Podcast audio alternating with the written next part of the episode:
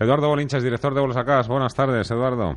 Muy buenas tardes, Fernando. Bueno, el SP500 parece que necesita empezar a tener nuevas buenas noticias para superar esa barrera de los 2.800 puntos, que tampoco es que estén muy lejos. Ahora mismo 2.792. Efectivamente, no estamos nada lejos. Eh, hay una gran muralla china. Los máximos de, de octubre, de noviembre y de diciembre prácticamente fueron al TIC.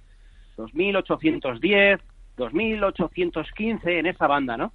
Entonces, claro, los eh, llegamos a hacer eh, a principios de esta semana y, bueno, el lunes, y, y, se ha girado, se ha girado el mercado, pero, y esto es lo importante, no se aleja de ellos. Por lo tanto, en la medida que no veamos cotizaciones eh, inferiores a, pues prácticamente a los mínimos de la semana pasada, es decir, los 2.765, no pasa absolutamente nada. Es una típica recogida de beneficios de revalorizaciones de semanas anteriores pues para atacar con dinero fresco, con más ganas, con más brío, pues esa gran resistencia que tenemos ahí, ¿no? Y están todos los mercados clavados. No puede el SP, no puede el Dow Jones, no puede el, el, el, el Nasdaq, pero aquí en Europa también. No podemos el IBEX con ese famoso 9.250, no puede el DAX, eh, es decir, no puede nadie. Estamos todos en el mismo punto, ante las mismas resistencias, las vistas o en noviembre, en diciembre, que en todos los casos, en muchísimos casos, vamos, coinciden prácticamente al TIC. Luego,